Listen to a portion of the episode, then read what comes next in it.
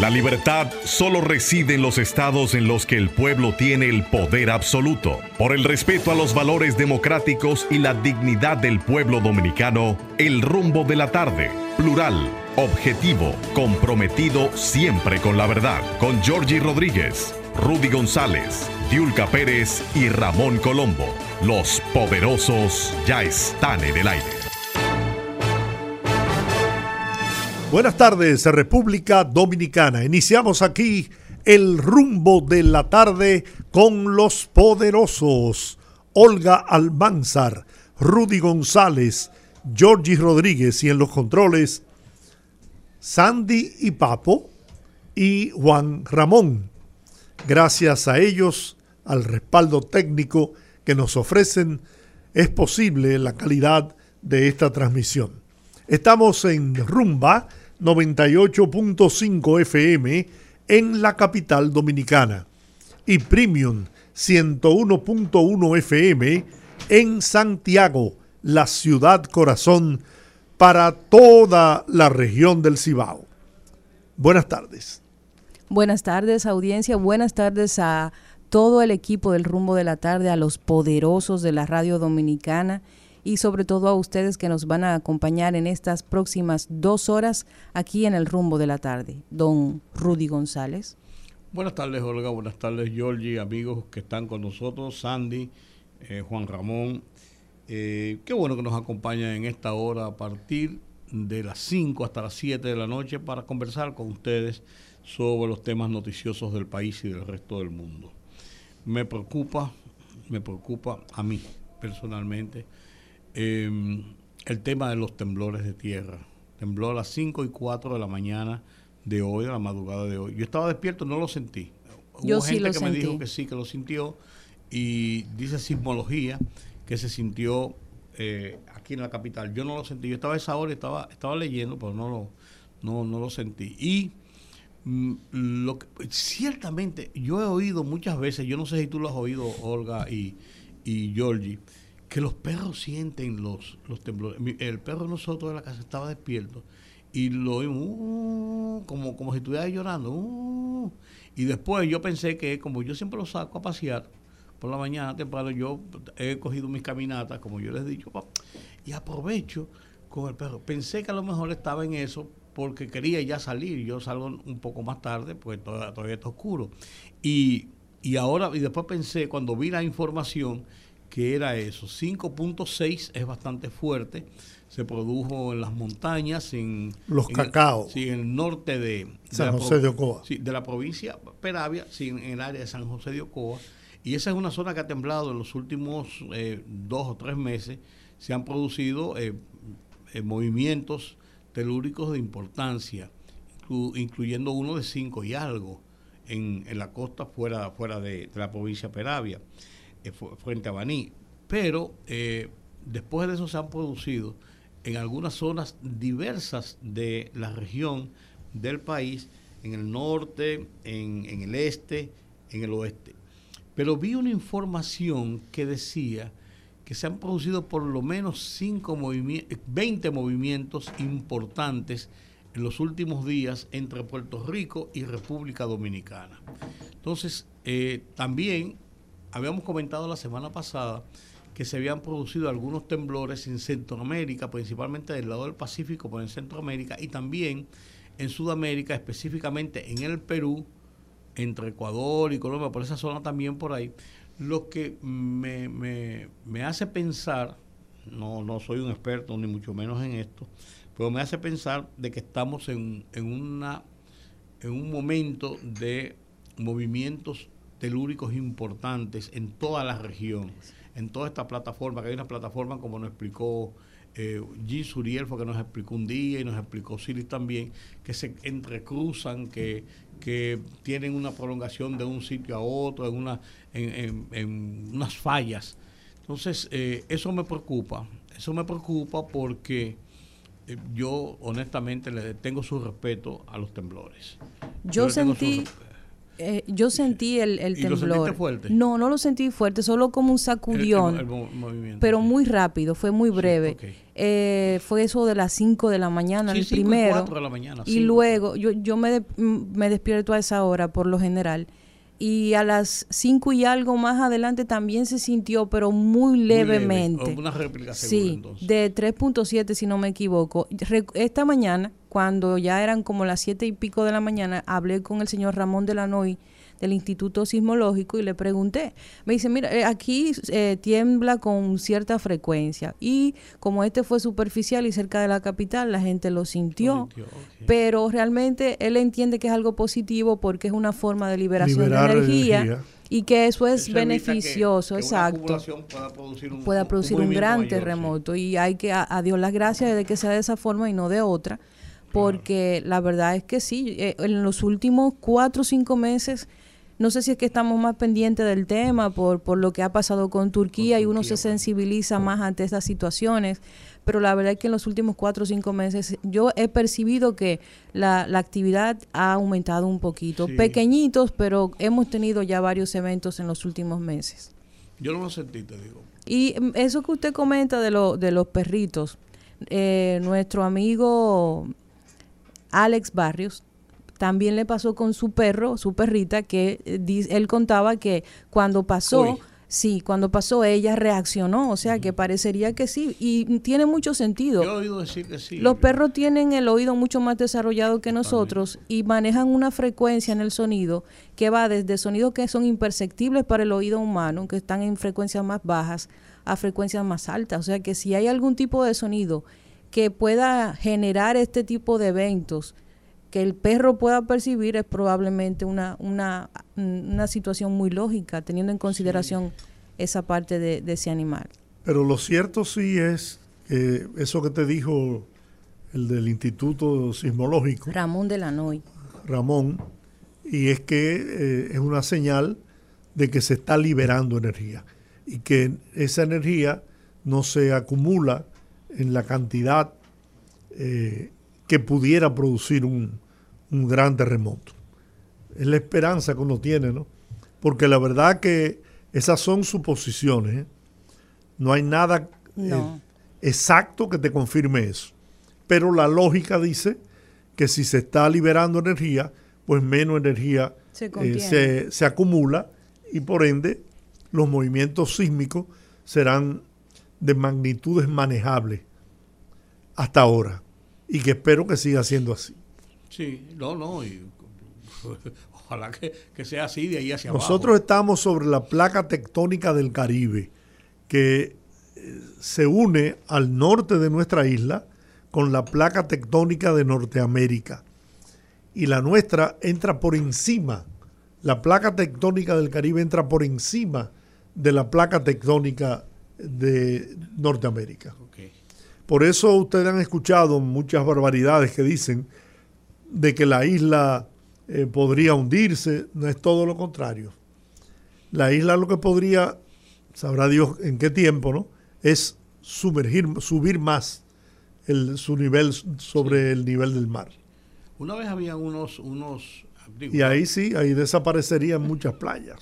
Claro, Sí. una vez decían, eh, hace ya unos años, que se esperaba un posible gran maremoto desde el Atlántico, o sea, lo que son las costas no- de nosotros, por ahí, desde el Atlántico hacia toda esta parte del Caribe, porque estaban en un nivel más alto y cualquier cosa podía producir eso. Sin embargo, eso corrió mucho, pero después se descartó científicamente de que podía haber un maremoto, un tsunami, eh, era posible, siempre es posible, de acuerdo a, a las dimensiones de un de algún sismo fuerte, un terremoto en las profundidades, pero que por el momento eso no, no se podía predecir ni, ni era no era descartable, pero no estaba dentro de los pronósticos, porque se creó una alarma. Hace como 10 o, o 12 años, incluso en Puerto Rico hubo mucho mu- mu- mu- muchas tensiones y las islitas del Caribe, la, la- la- el arco del Caribe, no sé, porque me supongo porque decían que era toda, de toda la parte, o sea, una franja muy grande del Atlántico hacia el Caribe. Pero hay siempre muchas versiones pero lo que sí es cierto es que, y tenemos que coincidir en eso, es que se están produciendo, lo que ustedes decían, muchos temblores en los últimos días, o es que estamos dándole más atención después de, la desgracia de, Turquía. Incluso yo no le di tanta, no, vi tanta trascendencia, aun cuando ocurrió en la isla, cuando el, el terremoto de Haití, en el lado de Haití, que fue en la isla nuestra, y pero ahora como que, como que uno lo siente como con más preocupación. Estamos más pendientes. Sí, como más preocupados. Y, afortunadamente, aunque a mí me, sorprende, tal vez porque no se ha destinado quizás tanta, tanto dinero o tanto esfuerzo de la ciencia para, para comenzar a estudiar este tema, o quizás por el hecho de que son eh, eventos naturales que todavía no conocemos del todo ni podemos predecir, pero ya por lo menos hay una serie de aplicaciones que uno puede descargar de forma gratuita en cualquiera que sea su celular, tanto Android como, como iPhone, pueden descargar aplicaciones que les sirven como una forma de mm, avisar en el momento en que se está produciendo, no antes, sino en el momento, porque eso también te permite tener, como dice mucha gente, yo no lo sentí, no, lo, no sentí el, el terremoto, pero por lo menos eso. Y otra cosa que yo creo que es importante resaltar, que lo hemos mencionado mucho, que siempre se pone de moda cuando tiembla la tierra, que los, los gobiernos deberían estar en campaña permanente para la educación de cómo reaccionar ante un evento como ese. Si usted no ve eso en las redes sociales o lo ve solo cuando pasa un evento de esta naturaleza, tómese el tiempo de sentarse con sus hijos y decirles, mostrarle alguna infografía, mostrarle algún videíto, buscar a expertos que tienen material que sea fidedigno en las redes sociales, por ejemplo en YouTube, que hay muchos canales de geólogos y de expertos en ese tema, para que usted aprenda cómo debe manejarse en una situación como esa, porque hay muchos mitos que han trascendido durante el tiempo de cómo de qué hacer ante un terremoto y hay cosas que han cambiado. Entonces, yo me pongo en los zapatos de madres y padres que salen de su casa hacia su trabajo, dejan a sus hijos en casa de cierta edad con o quizás con un cuidador y tal vez si pasa un evento como esto, uno de, de, los temores más grandes de cualquier madre es estar lejos de sus hijos en un momento así. Entonces, enséñele a sus hijos cómo actuar en una situación como esa, porque así usted va a estar más tranquilo si sale de casa y quizás estando fuera de casa se da una situación como esta. Sus hijos tienen las herramientas para saber cómo manejarse. Yo creo que, que hay que comenzar a prepararse. Bueno. Bueno, eso es, eso es lo que hay. Mire, no sé si si hemos visto, eh, no he visto ningún detalle sobre, nuevo por lo menos, sobre la persona que apareció asesinado en un vehículo en Verón, en la entrada mismo de toda la lo que es la zona, hacia la zona turística del, del este, del este extremo, eh, Capcana, Punta Cana, Bávaro, eh, Ubero Alto, de toda esa zona, en Verón apareció una persona con un disparo en la cabeza en un vehículo. Ya había aparecido eh, dos personas muertas dentro de un vehículo en la carretera San Pedro de Macorís, La Romana, hace eh, unos 10 días. Tampoco se dieron detalles posteriores de quiénes, sí, se identificó quiénes eran, pero no las circunstancias o por qué, ni ningún tipo de información adicional sobre estas personas. En este caso que se produjo en el fin de semana, ayer eh, circuló en los medios la versión pero no se han dado nuevos detalles. Esto es preocupante porque eh, es, una, es una vía de mucho uso, de mucho tráfico primero, una zona de muy congestionada de gente, donde hay mucha gente todo el tiempo. Y tercero, porque es una zona, toda la zona del este, es una zona eh, de, de, vocación turística y mucha gente eh, circula, muchos extranjeros circulan por toda el área. ¿Cuál es el, tema? El turismo es imagen. Mal podría ocurrir que comiencen a circular versiones sobre asesinatos, sobre personas muertas en esa zona del país, lo que podría ser contraproducente para nuestros eh, esfuerzos en la recuperación de nuestro turismo que usted me dirá, ah, bueno, pues mejor quedarse callado y no decir nada. No, no, no, tampoco nos vayamos al otro extremo. Yo creo que sí hay que informar las cosas porque uno se preocupa si no sabe a final de cuentas cómo es el cuento. ¿Tú me entiendes? ¿Qué, es, qué fue lo que pasó? Es mejor que haya una explicación y que haya una explicación lo más eh, eh, oficial posible para evitar el morbo y la especulación que puede ser peor. Ahí lo dejo. Miren, en días pasados, hace cuatro, cinco días, llamó un oyente eh, haciendo del conocimiento nuestro y del, y del público que nos escucha sobre una situación que se estaba presentando con las nuevas juntas de expansión que le fueron instaladas a final del pasado año al puente Juan Pablo Duarte y que se observaba ya un deterioro en las mismas. A propósito de eso, el Ministerio de Obras Públicas dice que la empresa contratista, en un comunicado, se comprometió a corregir el inconveniente con las juntas expansivas sin costo alguno para el Ministerio. Obras Públicas, de común acuerdo con la empresa Proyectos Industriales Pinza, procederá a solucionar el problema que presenta el, el puente Juan Pablo Duarte en las nuevas juntas de expansión que le fueron colocadas al final del pasado año. La información la ofreció el viceministro de Mantenimiento Vial, Mélito, Mélido Santana Rincón, quien refirió que la firma contratista se comprometió a resolver la situación sin costo alguno para el Ministerio de Obras Públicas. Sostuvo que la situación que se pudo haber dado con el puente Duarte puede estar motivada en la presión con que se estuvo trabajando en la colocación de dichas juntas y el mal tiempo que se presentó con el clima en esos momentos. Santana Rincón observó que el puente Juan Pablo Duarte es una infraestructura con cerca de 70 años de uso y que por tales razones se amerita un seguimiento permanente a su funcionamiento. Explicó que cuando se estuvo trabajando en uno de los carriles, en el otro carril estaba funcionando el tránsito y que la vibración provocada pudo contribuir a que el hormigón aplicado no fraguara como era de esperarse, por lo cual posiblemente se produjera el agrietamiento. Expresó que la anomalía que presenta la colocación de las nuevas juntas en nada perjudica el libre flujo vehicular, ni pone en peligro la vida de los usuarios, ni afecta la estructura en sí.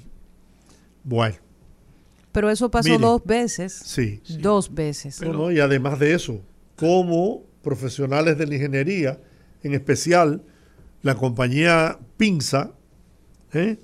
que debe ser especialista en la materia, no pudo entender o explicarle al ministerio que el trabajo no debía hacerse mientras se utilizaba el puente, porque las vibraciones podían afectar las nuevas juntas. Que era el motivo por lo cual, principal, por lo cual se estaban haciendo los trabajos, entre otras cosas. Entonces, con todo el respeto que me merecen, yo creo que hay que, hay que prevenir. Ok, la, empresa va a reparar las juntas eh, por su costo, por su cuenta, sin costo alguno para el gobierno, pero señores, no podemos estar realizando obras para tener que repararla por falta de visión, de prevención, de prevención. Si usted es una empresa acreditada como debe serlo, porque para hacer un trabajo de esa naturaleza, usted tiene que estar altamente calificado, ¿no? Usted tenía que advertir la posibilidad de que si se seguía utilizando el puente mientras se instalaran las juntas de expansión, podría producirse lo que ahora se produjo. Lo peor de eso, Georgie, es que, mira, ellos habían hablado de que la reparación estaría entre 45 y 60 días y duró tres meses y pico, más de 90 días. Eso fue lo primero. Porque precisamente... Ahora va a durar más. Porque estaban tratando precisamente de que las cosas quedaran perfectamente bien como se estaba haciendo. FAO. Segundo, Hace días que se están haciendo las denuncias de que las, las, las, las la Junta de Expansión. Y la primera vez que se hizo la denuncia dijeron que no, que eso que dieron una explicación, lo en uno de los periódicos, que no, que había que esperar, que eso era, eso era una cosa normal, que había que esperar como que ellas buscaran su expansión, su nivel. Yo, a mí eso me cuadró la cabeza. Yo no creo que eso sea así, yo creo que fue una justificación. Pero en vez de comenzar a hacer las correcciones inmediatamente, entonces dejaron que tuviera que crecer las quejas y las denuncias de la gente que usa el puente habitualmente de que ya las juntas están viéndose incluso en unos niveles, en algunos puntos, tan o más amplias que las que habían antes. Entonces, caramba. Se graduaron por Zoom. Ni por Zoom. Miren, yo le... A mí, estudiaban por, ¿cómo se llamaba lo de, de Henfield School? Por correspondencia. a mí alguien me envió una, una nota diciendo que ese no es el tipo de junta de expansión que debe instalarse. Mm. Que debe ser, creo que si la memoria no me falla, de acero. Hechas en acero. ¿Y las que estaban poniendo son de qué? De concreto. Alguien se quería ahorrar unos Entonces, la respuesta de otro fue en uno de esos correos, ahora no lo encuentro. Fue de que, bueno, si la ponen de metal, se la roban. Bueno, pero yo, yo pienso que un puente como ese debe tener una vigilancia, ¿no? Por lo menos tener cámaras. Además, una, una, gente que pasa la cosa y sigue caminando con ella. Señores, una junta, una cuestión una junta de, esa, de ese tamaño. Ha pasado en otras ocasiones, se han robado los alambres del puente, las, los que sujetan al puente en tierra.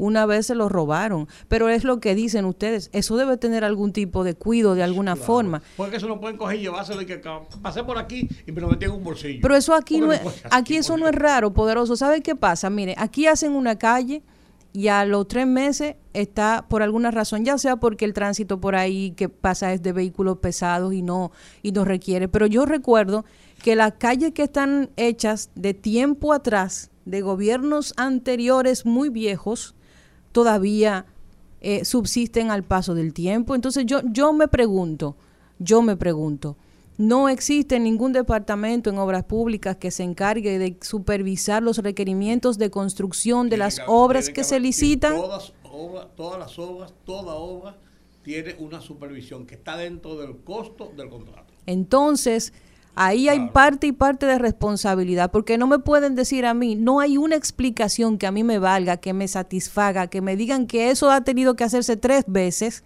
y que es porque, porque María lavó la ropa y se acabó el jabón. No, se supone que el que está trabajando en eso son profesionales que están más que capacitados. O sea, no estamos trabajando, no, no, no se trata de pasar un, un asfalto en una calle, estamos hablando de un puente. No, pues te voy a hablar del asfalto en la calle también. Cerca de mi casa, cerca están asfaltando las calles. Señores, hay una zona de la calle Porfirio Herrera si quieren, les voy a decir dónde para que vayan, para que lo vean. Entre la Lincoln y la Churchill. La esquina donde está Flomar, donde está una parte de la parte de atrás del Colegio San George, la, parte que pasa por frente a, Don Pepe, el restaurante, para, que no digan que no entendieron dónde era. Le han echado una capa de asfalto que debe tener como ¿Qué? 30 centímetros. No, debe tener, eso debe tener como, como, como 5, 6, 7, 8 pulgadas. Está en algunos sitios por encima del nivel de la acera. Por encima del nivel de los contenes y de la acera. Y en la esquina de Don Pepe, precisamente, era tan alta que ahí había un pequeño badén para bajar. No es un badén, ahora que hay una bajada. Lo que hacer, tiene que hacer esto para bajar y subir. Entrar a la Manuel de Jesús Troncoso, cruzar el Badén y cuando cruzan también para el otro lado. No puede ser. O sea, eso fue simplemente échenle asfalto. Y bien, la calle estaba mal, bien. Pero señores, tenemos que tener un poquito de sentido de lógica lo que estamos haciendo. Antes, yo recuerdo, yo recuerdo, yo no sé tú, Georgie, yo no lo voy a decir a Olga porque Olga es una niña. pero, no, pero es verdad. Antes, ¿qué se hacía con las calles cuando iban a, a, faltarla? Mira, le pasaban un rodillo con unas pullas y rastrillaban la calle. La limpiaban, después la apisonaban con un rodillo y después de eso le echaban una capa, una capita de, de, como, como de brea, de asfalto, y después le echaban la capa asfáltica. Yo recuerdo eso, Jordi. Ahora simplemente le pasan por encima y le echan, le echan asfalto por encima. Yo creo que está bien la idea de asfaltar calles para evitar que se deterioren y sea peor después. Pues tienen que tener un poquito de sentido de lógica lo que están haciendo. Y está pasando algo también. Hay muchas calles que son asfaltadas y, han empezado a dar señales de hundimiento. porque, no le pasaron un, no aplanaron, no le pasaron un rodillo, a lo mejor tenían un defecto y ahí se queda. O un hoyo. Y lo El caso, por ejemplo, de, de, la, de la Santiago esquina Avenida Pastel. Ahí hay un, se está haciendo un, cráter. Sí. Hundimiento total del asfalto que se colocó ahí. Sí. Entonces lo que están haciendo con las manos lo están desbaratando con los pies. Primero, eso, es un dinero perdido en cierto modo porque va, va, a causar problemas similares a lo que tenía la calle, primero. Y segundo, está provocando una situación de desniveles que va a entorpecer. Si cae un aguacero ahí, el agua de la, de la calle va a pasar y, más adelante, más adelante en la Pastel, llegando a la Bolívar también. Donde, ahí donde está el destacamento de la policía. donde, termina la, la, Pastel. Pues, deben tener un poquito de cuidado con lo que se está haciendo porque, eh, señores, no están bien las cosas, no está bien así. Además, frente al excelente trabajo que está realizando el ministro de Obras Públicas, ingeniero de INE Ascensión, no es justo que por pequeñeces como esa, porque son pequeñeces, si la comparas con los las grandes proyectos y obras que tiene en desarrollo el ministerio. Entonces no es justo que se reciba el ministerio una crítica por detalles tan simples como eso. Y además, obvios. Claro. Obvios porque un, técnico en, ingeniería sabe que lo que se está haciendo con esas calles, con esas avenidas, no es lo correcto. Yo lo que no entiendo es por qué hay instituciones del Estado que están empecinadas en casarse con una empresa. Por ejemplo, yo no entiendo eso que pasó con el puente.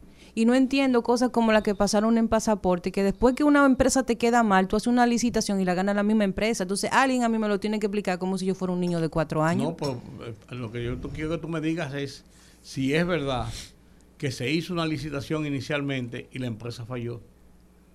Pero el tema con, los pasaportes me refiero. o sea, ¿por qué las empresas... No, con los pasaportes, si fue que se hizo una licitación realmente y la empresa falló. Eso es lo que hay que averiguar. ¿Y por qué? Porque todo parece indicar que la licitación no se concretó ni se hizo. Se hizo a destiempo. Llévatelo. Por algo perdió el cargo. Vamos a la pausa. Fogarate en la radio con Ramón Colombo. Se titula Destino Peledeísta. Con un Danilo Medina que no puede hablar ni debe hablar. Con dirigentes igualmente callados. Domínguez Brito, Temo Montaz, Charlie Mariotti, Francisco Javier García, Andrés Navarro, Rubén Bichara, Alejandrina Germán, Melanio Paredes, Jaime David Fernández Mirabal, Lidio Cadetti, etcétera, etcétera, etcétera. Con un candidote presidencial que no tiene idea de nada y una ya incalculable fuga de gente hacia los predios de Leonel Fernández, es evidente que el PLD va rumbo a convertirse en entelequia, al estilo PRD PRSC y otros, a menos que reaccionen algunos de los que menciono y me faltaron, si es que pierden el miedo. Fogarate en la radio con Ramón Colombo.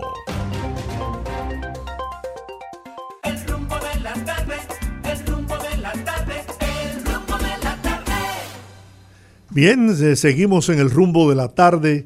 En esta oportunidad vamos a conversar sobre un tema que hay un especial interés en apoyar y desarrollar la micro y pequeña, la micro y medianas pequeñas empresas en el país. Para eso está el Consejo Nacional de Promoción y Apoyo a la Micro, Pequeña y Mediana Empresa. Su director, Porfirio Peralta, ha tenido la gentileza de venir hasta nuestros estudios para conversar sobre este tema. Y le agradecemos su presencia.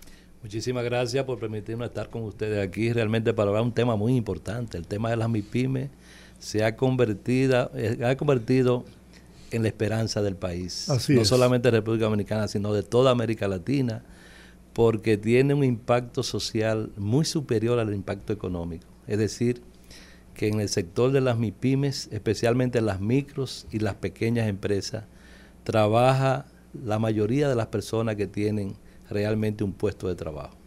Así que aporta alrededor de un 36% del Producto Interno Bruto y aunque a veces tan invisible, realmente miles de dominicanos trabajan en ese sector. ¿Qué, cantidad de fuerza laboral tienen la... ¿Está estimado eso? Estimamos unos 2.4 millones de dominicanos, especialmente mujeres, que trabajan en las MIPIMES a nivel nacional y que realmente hay una enorme proporción de estas empresas que son informales. Una de las debilidades que tiene el sector es la falta de estadística confiable. Pero definitivamente cuando viajamos a las provincias del país, usted se va a dar cuenta que la mayoría de las empresas que existen son de 50 empleados para abajo. Y la, es la media, diría yo que eh, las empresas que tienen, según la, los cálculos que se emiten a través de industria y comercio, que tienen de 60 a 150 empleados, son las que se llaman medianas. Y cuando ya pasan de 2.000, son las grandes empresas. Si usted calcula en el país cuántas empresas hay con más de 2.000 empleados, no son muchas. Así que realmente eh, en este sector la MIPYME que trabaja la mayoría de los dominicanos.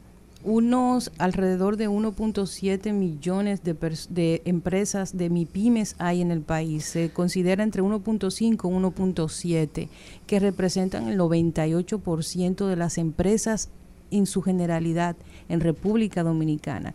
Eso, como usted bien estableció al inicio, representa y tiene un impacto muy social porque estamos hablando que gran parte de los dominicanos subsisten a través de las MIPIMES. ¿Qué se, se está haciendo desde ProMIPIME para apoyar esa realidad teniendo en consideración también el tema de la informalidad? Correcto, mire, bueno, desde nuestro inicio de la gestión, cuando llegamos al, al gobierno, habíamos encontrado, a ProMIPYME casi no se mencionaba ya, era banca solidaria, eran todas las oficinas tenían ese nombre. Sin embargo, hay que eh, reconocer la importancia de la ley 48808 que crea Promipyme como la institución rectora del sector a nivel nacional. Y lo que hicimos fue comenzar a, a apoyar a este sector de manera muy decisiva, fruto de lo que fue la pandemia.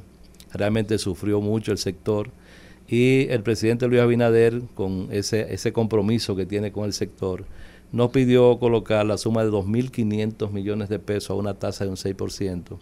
Y comenzamos a hacer lo que llamamos la feria de préstamos. Precisamente el miércoles estaremos en San Pedro de Macorís haciendo entrega de préstamos a una cantidad importante de micros y pequeños empresarios. Ese hecho de movilizarnos a todas las provincias del país para prestarle dinero y acompañarlo con formación, capacitación, y asistencia técnica nos permitió salvar muchísimas pequeñas empresas que estaban en proceso de cierre, fruto del daño de su historial de crédito por la situación de la pandemia.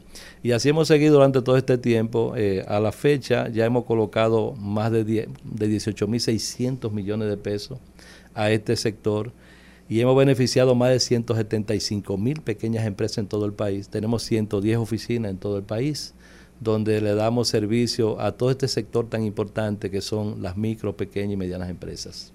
Sin embargo, eh, bueno, el gobierno del presidente Luis Abinader ha hecho mucho énfasis en la importancia y la trascendencia de la organización de las pequeñas empresas, principalmente las pequeñas empresas, para llevarlo a un estado de formalidad, tanto en su, en su eh, situación de producción, versus costos versus, beneficios. Pero la Asociación de Industriales de, las MIPYME, hay una asociación, vi unas declaraciones y vi y oí también unas declaraciones de uno que otro economista hablando de que temas como el aumento salarial pueden afectar seriamente a las MIPIMES. Por dos razones. Si bien es cierto que un aumento y una mayor circulación de dinero en manos de la gente debe dinamizar más eh, el comercio y las empresas, no es menos cierto que con la misma política que lleva el gobierno a través del Banco Central para restringir el circulante y bajar la inflación, esto podría ser un, contraproducente para las MIPIMES que tendrían que aumentar el salario. Bueno, realmente, eh, bueno, yo como empresario, porque estoy aquí eh, como director de Promipyme, pero yo soy un empresario que tengo ya 40 años en el mercado.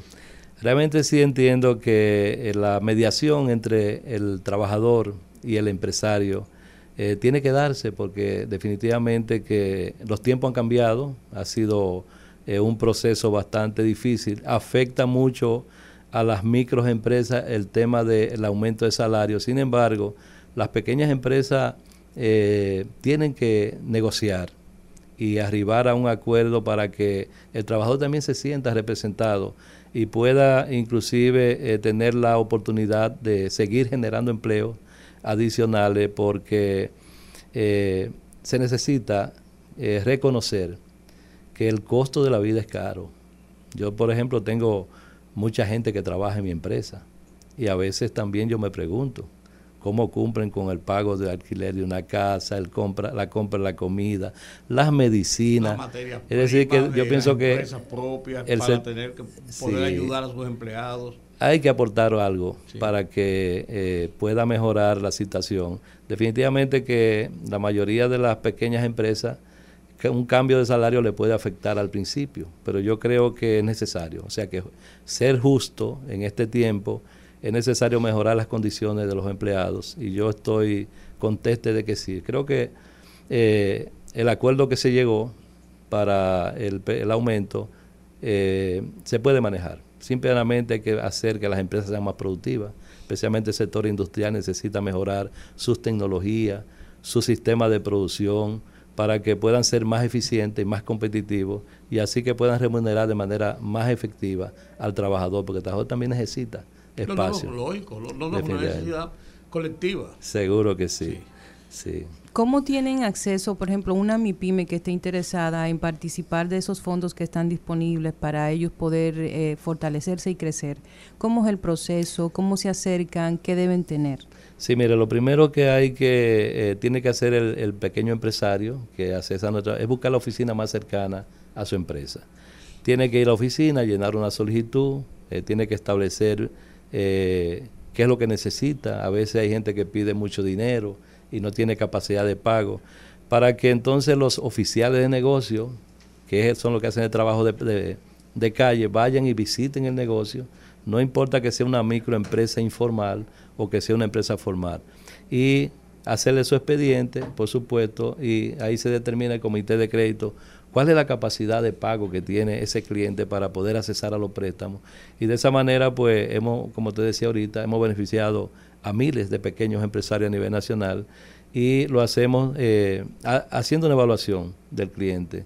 Eh, como te decía, los préstamos de nosotros pueden ser dirigidos inclusive a un dueño de colmado, a un salón de belleza, puede ser una pequeña industria, puede ser una eh, panadería, en fin, trabajamos con un límite, solamente prestamos hasta 7 millones de pesos, porque entendemos que de ahí en adelante ya las, medianas empresas tienen acceso a la banca formal. Y como las tasas de nosotros, que son un 8% anual para las pequeñas industrias y un 12% para servicios de comercio, son tasas atractivas que le permiten a ellos puede ser más competitivo. Además, lo más importante del Consejo Nacional de Promipyme es que además de prestarle dinero, trabajamos con la formación y la capacitación. Son como, como una autopista de doble vía. ¿Eh? Un acompañamiento. Un acompañamiento, por supuesto, porque nosotros, nosotros somos como un trampolín. Trabajamos cuando tú estás pequeño, te ayudamos a crecer, ya cuando tú creces pasa a la banca formal y seguimos ayudando al sector a desarrollarse, porque muchas pequeñas empresas precisamente fracasan en su intento por falta de conocimiento, especialmente con el tema de manejo financiero, que es necesario que el pequeño empresario se prepare para administrar su negocio, para que tenga conocimiento cómo manejar sus costos, cómo determinar el precio, cómo crear una marca, cómo desarrollar un producto. Y ese es el trabajo de nosotros, inclusive eh, trabajamos mucho con el tema de la formalización, tratando de que las pequeñas empresas que quieren crecer, que quieren ser más grandes, tienen que formalizarse de toda manera, porque si no, no crecen. Por ejemplo, tenemos pequeñas empresas de agroindustria que se dedican a producir productos que se pueden vender a las grandes superficies, en los grandes supermercados. Pero si no tienen un registro de comprobante fiscal, no tienen las normas que se necesitan, pues no le pueden facturar esos grandes negocios. Y la estructura del negocio. Seguro. Entonces, el que quiere crecer y quiere echar para adelante su negocio tiene que entrar en el proceso de formalizarse. De todas maneras, estamos eh, reuniéndonos con las asociaciones empresariales. Eh, tuvimos recientemente una reunión con más de 25 asociaciones, tratando de encontrar una fórmula que permita que los microempresarios puedan tener las mismas oportunidades que los demás con una cuota de pago que no sea eh, la misma que tienen las empresas medianas. Eso le llamamos monotributo, es un modelo que en otros países se está aplicando y que aquí se ha intentado hacer porque eh, realmente hay que reconocer que una empresa que tiene 10 empleados, a veces se le hace, se le dificulta tener eh, que cumplir con todas las normas con relación a, tesorería, pago de impuestos y todas las consecuencias que tiene. Y muchas veces hay que ayudarle para que pueda subir de nivel y entonces tener la capacidad de pagar eh, los compromisos que, que, se quieren. Pero yo pienso que el gobierno está muy comprometido con este sector. De hecho, el presidente Luis Abinader en muchas ocasiones dice, este es el gobierno de la MIPYME, porque sabe que estamos hablando de que el 60% de los ingresos de los hogares dominicanos viene de la MIPYME, viene de ese sector, y eso es importante, como le decía ahorita, por el impacto que tiene, tanto económico como social. Nosotros llamamos a la MIPYME el motor de desarrollo del país, porque ahí se genera empleo a corto plazo, con bajo, baja inversión, una persona es capaz de, de generarte dos empleos con un préstamo de 500 mil pesos primero porque las tasas son bajitas, segundo porque la persona tiene eh, eh, la visión clara de lo que quiere y seguro que con la formación y la capacitación es lo que permite que puedan ser competitivos. Además de eso, además de eso, la formalización los ayuda de todas maneras a saber cuál es la realidad de costos-beneficios que realmente si están trabajando, como dicen, para el inglés, para no producir nada, y en el día a día, cuando viene a ver, van agotando muchas veces los recursos y cuando se viene a dar cuenta, no tengo nada. Eh, pero hay, hay un problema que yo no sé si con las MIPIMES se está resolviendo, y es el problema de las tributaciones. En República Dominicana el sistema de tributación es muy complejo. Los pagos de impuestos son muy complejos que si el anticipo, que si el ITEVI por otro lado, que si la declaración del IRS por otro lado. El anticipo de la venta. que los días 10, que los días 15, que los días 20, que los días tal. o sea, viven más metidos entre buscar la forma de pagar para cumplir con la renta, para cumplir con sus obligaciones, que realmente el respiro que puedan tener de cualquier tipo de negocio o operación. ¿No se han contemplado quizás hacer, usted mencionaba ahorita un monotributo o algo así, que sea mucho más simplificado para las pymes eh, eh, esa forma de pagar los tributos. La TCS si se puede pagar cada tres meses, qué sé, estoy diciendo yo, no, no, no, no, estoy, no estoy diciendo que debe ser así, qué sé yo, el anticipo que, no exista, quizás el, el ITEVI eh, declararlo cada 90 días para aliviar ese proceso, porque además hay que pagar una contadora, además hay que tener una, llevar una, una, una eh, contabilidad al momento, al momento, y a veces eso no da, porque está el fiado, porque está esto aquí, porque hay que pagarle, hay que pagarle a los empleados eh, bien a, su hora, a su tiempo yo pienso quizás ese, ese tipo de cosas. ¿No sí, en eso? O sea, sí, realmente estamos trabajando en eso. Inclusive yo estaba en estos días recordando el tema de la patente. No sé si usted recuerda oh, que antes los negocios pequeños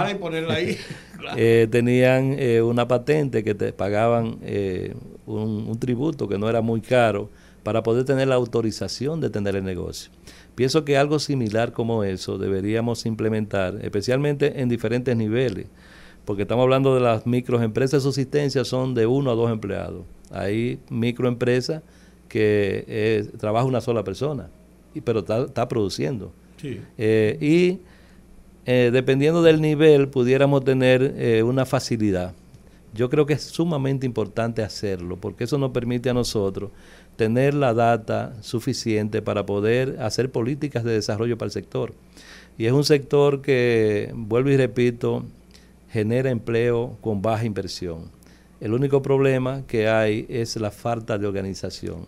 Resulta que muchas veces los pequeños empresarios, cuando compran, por ejemplo, usted tiene una talla de batería y va a comprar madera, y usted no pide una factura con comprobante fiscal, usted no va a poder registrarla, ni transferir tampoco el impuesto. Entonces, ¿qué falta eh, al sector? Mucha capacitación, mucha educación, ayudarle, realmente acompañarlo, porque eh, sí existen, están ahí en el mercado, sí generan empleo, miles de empleos. Y mueven la economía. Y están generando ingresos y de eso vive la gente. Entonces, eh, realmente el tema eh, se ha discutido con impuestos internos. Hay la intención de crear un sistema eh, que permita que todos puedan participar. Y pienso que vamos a arribar al final, poniendo todos de acuerdo, con un sistema que permita que mientras tú estés en un escalón, tú tengas una responsabilidad. Yo decía, y en un análisis que hicimos, que si cada microempresa la pusiéramos a pagar mil pesos mensual, que son 12 mil pesos al año, el gobierno recibiría adicional 18 mil millones de pesos. Uh. Entonces, ese es un entorno también que es importante. Lo que pasa es que es tan disperso eh, que genera mucho trabajo. Por ejemplo, puedo decirle que nosotros le prestamos a los microempresarios a esa tasa bajita porque somos una institución que se creó para ayudar a fortalecer y hacer competitiva a las MIPIMES. Pero si, lo viéramos de, Si lo viéramos de punto de vista de un préstamo, un financiamiento, eh, no tendría eh, razón porque el costo es muy alto. O sea, prestar un millón de pesos y prestar 100 mil pesos cuesta lo mismo. Sin embargo, nosotros, a diferencia de los bancos, nosotros tenemos que visitar personalmente la empresa, hacer un levantamiento, si no tiene contabilidad, hay que llenar un formulario con toda la información, ayudarlo a crear una, a crear una información para entonces calificarlo y prestarle. Además también nos encontramos una cantidad importante de pequeñas empresas que no están bancarizadas, que no tienen una cuenta corriente. Y, así por el estilo, es un sector que necesita mucho apoyo. Pero yo creo que este gobierno está eh, realmente haciendo lo correcto, trabajando por el sector. El presidente Luis Abinader está muy comprometido con este sector porque de verdad que es, es donde se puede generar empleo a corto plazo. Y como yo digo, en lugar de darle un pescado a la gente, vamos a enseñarle a pescar, que sepa tirar el anzuelo y que todos los días saque pescado. En lugar de comerse un pescado hoy, mañana lo tiene que comer. Entonces, realmente el sector eh, de las MIPIMES es de mucha importancia para el desarrollo de la economía dominicana. Señor Peralta, aquí se hacen muchas ferias se hacen ferias para exponer precisamente la capacidad de producción del país. Existen ferias en donde se puedan exhibir, por ejemplo, estos, estas MIPIMES que ayuda ProMIPIME, por la capacidad, qué sé yo, artesanal, en el área agrícola, que se da mucho también el caso, ¿Se ha pensado en hacer algún tipo de, promoción de asociaciones para compras conjuntas, precisamente para dividir ese peso que deben tener las MIPIMES por ser empresas pequeñas, microempresas, y que a veces se le hace pues un poco difícil la expansión precisamente por esa debilidad en cuanto al capital? ¿Han hecho alguna de estas iniciativas? ¿Cómo piensan, por ejemplo, colocarlas para hacer también una especie de, empresas competitivas que puedan competir, sobre todo por el tema de que muchas de ellas trabajan productos que son no, no son manufacturados en masa, sino que son productos especiales que pueden venderse por esa condición. Sí, nosotros trabajamos casi con todas las asociaciones, especialmente el tema de de las artesanías, los apoyamos. También trabajamos con las cooperativas, tenemos los préstamos de segundo piso. No todas las cooperativas califican porque hay que tener una cartera de, de sana, hay que, hay que tener también una cartera de préstamos a personas, por lo tanto le prestamos a negocios, formales o informales, pero a personas particulares no le prestamos. Entonces tenemos algunas cooperativas que le hemos dado financiamiento y hay otras cooperativas de comercio, por ejemplo, que hemos tenido que hacerle el préstamo no a la cooperativa, sino a los, a los eh, eh, presidentes y secretarios que dirigen la cooperativa, los, los consejos de administración, para que ellos puedan eh, utilizar esos recursos para hacer compras en conjunto. De hecho, en San Pedro tenemos una asociación que ya lo está haciendo y hay otras instituciones que también eh, han participado para abaratar costos, para que ellos puedan comprar volúmenes y puedan entonces distribuirlo entre ellos. De hecho, estamos trabajando con un proyecto nuevo que va a salir pronto que se llama A Comer, donde el objetivo es comprarle al productor directamente a través de Merca Santo Domingo, donde los dueños de colmado puedan comprar directamente del productor para que le llegue barato al campo, al, al colmado. Y eso lo estamos haciendo también con un financiamiento para los dueños de colmado que puedan con esos recursos ir a comprar esos productos baratos y tener una tarjeta de débito donde se le coloca los recursos y que ellos puedan pagarle inmediatamente a los productores. Así que estamos básicamente involucrados con todas las asociaciones, las cooperativas, eh, buscando la forma de que ellos puedan eh, bajar sus costos y llegarle más barato el producto a, los, a la gente que vive en el entorno, en, en los barrios. Así que sí, nosotros trabajamos con todo ese tema de de las cooperativas, que es un tema muy importante. El presidente ha dado un apoyo excelente al sector. Lo único que hay mucha gente que ha hecho cooperativa y que no entienden que es una filosofía. el cooperativismo es, es algo que, que, se hace de manera mancomunada cuando un grupo de personas deciden hacer un proyecto en conjunto y que la llave de oro de la cooperativa es la educación. Si no hay conocimiento, no hay valores, realmente la cooperativa puede en poco tiempo desaparecer. Pero esa es la forma más eh, idónea de hacer negocio, especialmente en los países pequeños como nosotros, porque juntos pues son mucho más fuertes.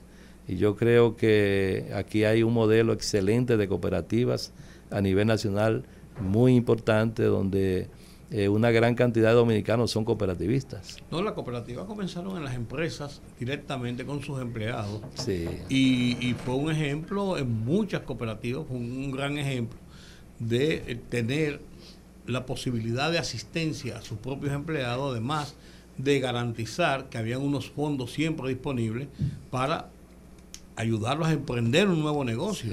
Y así se fue expandiendo el cooperativismo en República Dominicana y es tanto así que hay una entidad oficial que maneja las cooperativas, que es el IDECOP. El IDECOP, sí. O sea que tiene, tiene un sentido, las cooperativas tienen un sentido. Funcionando de esa forma, lógicamente, eh, hay garantías de progreso dentro de una misma comunidad, dentro de una misma eh, área de producción, por más pequeña que sea. Así es, sí. el sector cooperativo aquí es bastante fuerte. No sé si te conocen la las cooperativas que están eh, bajo la dirección de AIRA, que es la Asociación de Instituciones Rurales de Ahorro y Crédito. Ahí está, puedo mencionar a San José, Sabaneta Novillo, Santiago Rodríguez, Mamoncito, de Monción.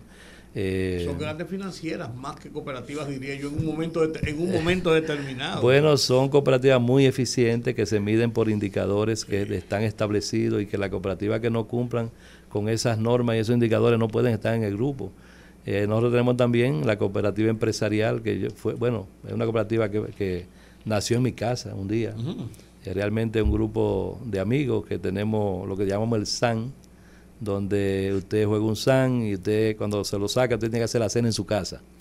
Un día hace 35 años, un miembro del grupo dijo que fue al banco, que le pidió muchísimos papeles y que no iba a coger el préstamo porque era muy difícil. Y otro dijo, vamos a hacer una cooperativa, nos juntamos cinco esa noche de a 10 mil pesos. Después fuimos a la del colegio, no tiene que ser 15, buscamos 10 amigos más y juntamos 150 mil pesos. Hoy la cooperativa empresarial tiene una cartera de más de 4 mil millones de pesos. Hay alrededor de 16 mil pequeños empresarios que son parte de ella y es un modelo excelente de gestión a nivel no solamente de República Dominicana, sino de América Latina, porque agrupa casi a todas las asociaciones de, de pequeñas empresas y eso le ha permitido crecer. Además, es la institución que en el momento que usted tiene una situación de necesidad de crédito, le da la mano, porque además de usted ser un cliente, es dueño de la cooperativa. Y yo creo que ese es el modelo ideal. Aquí hay en el país muchísimas cooperativas que realmente son son bancos, son bancos pequeños. Es una filosofía, el cooperativismo es una filosofía. Tiene principios muy claramente definidos y que funcionando bien son un elemento importante en el desarrollo. Definitivamente que sí. Así es. Bueno, agradecerle eh, al señor Porfirio Peralta, director de Promipyme, Consejo Nacional de Promoción y Apoyo a la micro, pequeña y mediana empresa. Ya saben, si quieren, si tienen un negocio, una, una micro, mediana empresa y quieren ser beneficiarios y cuentan con todo lo que se necesita, acérquense a Promipyme para ver si pueden pues mejorar su negocio, apoyar las las MIPIMES. Muchas gracias, señor Peralta, por haber estado con nosotros en el rumbo de la tarde. Gracias a ustedes. Bueno. Vamos a la pausa. El rumbo de la tarde, el rumbo de la tarde es el rumbo. El rumbo de la tarde, el rumbo de la tarde, el rumbo de la tarde. Continuamos aquí en el rumbo de la tarde. Gracias por su sintonía, por acompañarnos de 5 a 7 cada tarde aquí en Rumba 98.5 FM. Está con nosotros el coronel Genaro de Jesús Rodríguez. Estamos en atención todos aquí. Director del Departamento Técnico del Cuerpo de Bomberos del Distrito Nacional. Buenas tardes, gracias por acompañarnos. Muy gentil de su parte de venir hasta nuestra cabina como nuestro invitado de esta hora. Gracias, para mí es un placer por la invitación que nos hacen. ¿Qué Y, pasó? ag- y agradecerle a Fernando Arturo Santana, Sí. que es un bomberazo también, ¿eh? Que nos hizo la gestión para que el coronel pudiera estar aquí. Yo quería preguntarle algo antes, antes que entremos en materia. ¿Qué pasó el domingo en la mañana en la Lincoln? Que yo vi, yo estaba en el semáforo, estaba detrás de varios carros y vi pasar eh, unidades acuáticas, unidades de, rescate, ambulancias, muchísimas cosas. Y vi alguna gente aglomerada en un sitio, como había algún evento. ¿Qué, qué estaba pasando?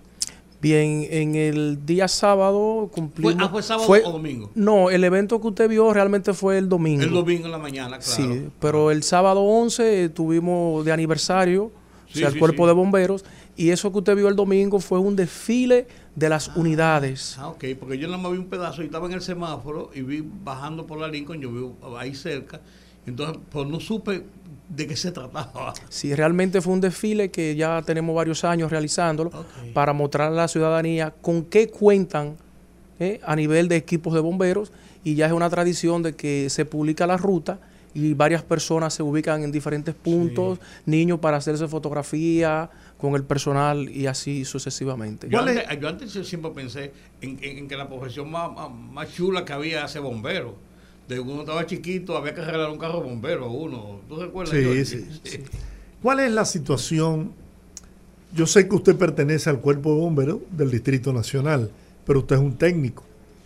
Me imagino que debe tener conocimiento de las condiciones en que operan los cuerpos de bomberos en el país.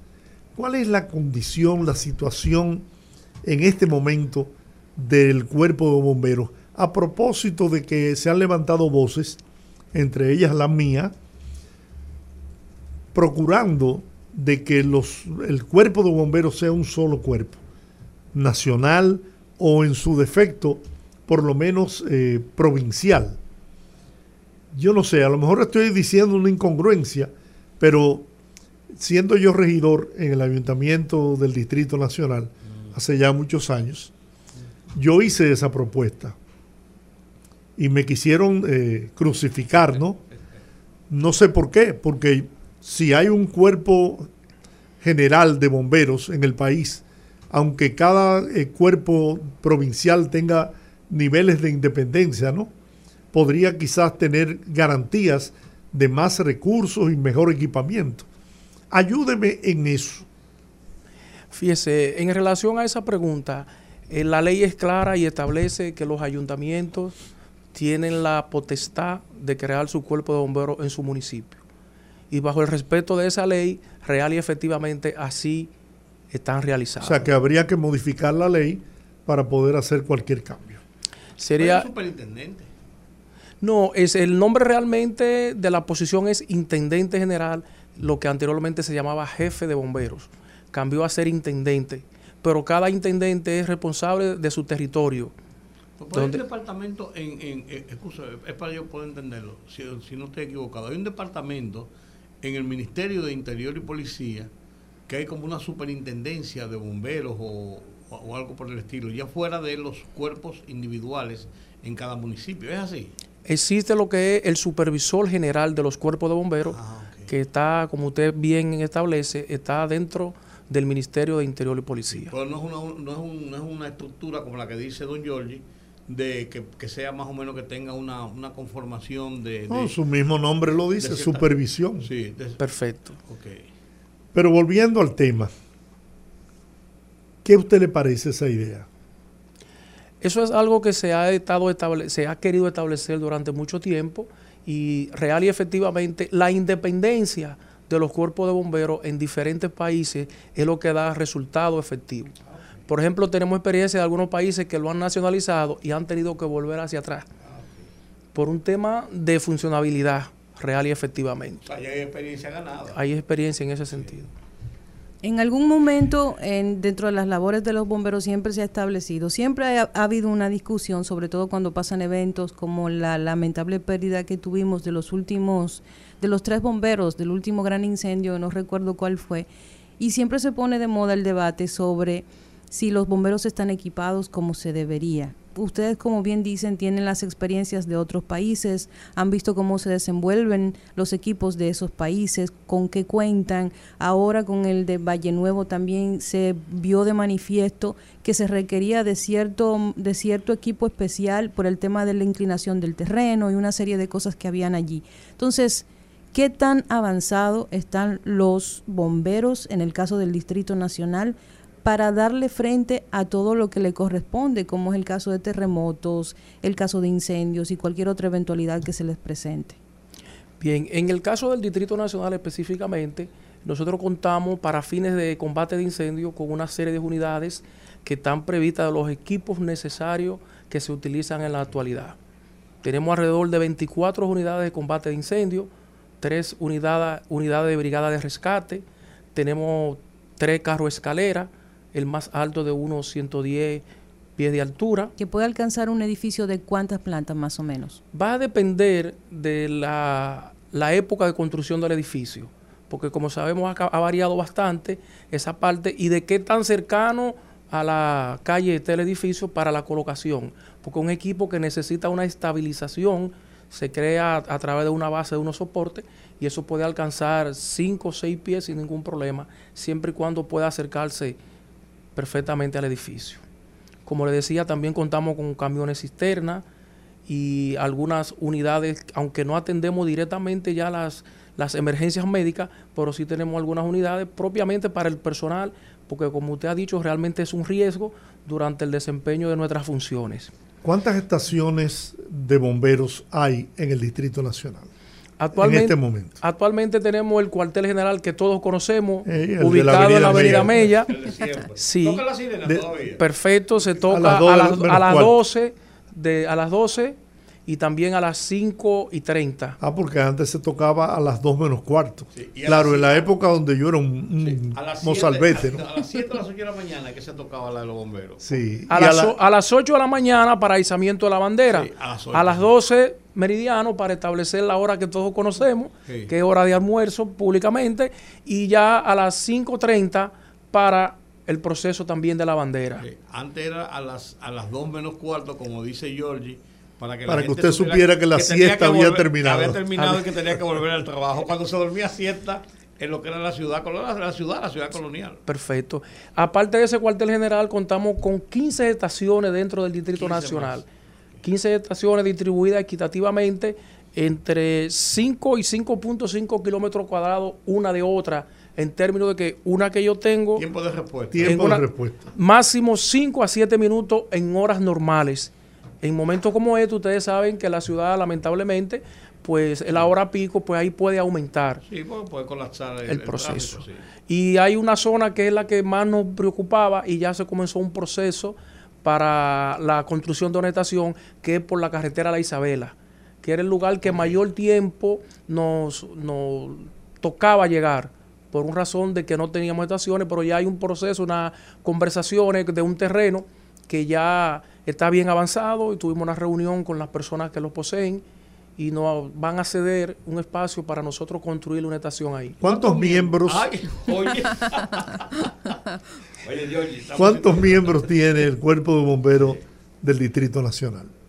Eso es bueno porque eso indica que hay una conexión de interés, Sí, de sí. inquietudes. Sí. Bien, actualmente el Cuerpo Bombero del Distrito Nacional cuenta con 292 miembros remunerados, O sea, es decir, asalariados completamente, y aproximadamente unos 450 voluntarios que nos dan soporte en las emergencias. Se suple así, o sea, hay un número establecido que deba existir un número de bomberos por cada eh, cantidad de población o este número que tenemos entre asalariados y, y- Voluntario. Y voluntarios es el necesario para poder atender algo, por ejemplo, masivo.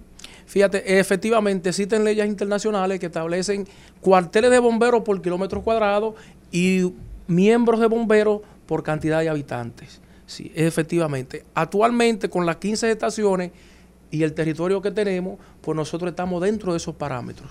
A pesar de que le decía que teníamos una necesidad de una zona en específico y que ya se ha iniciado el proceso para complementarlo. Y con lo que respecta a la cantidad de bomberos, pues bomberos remunerados no hacen falta.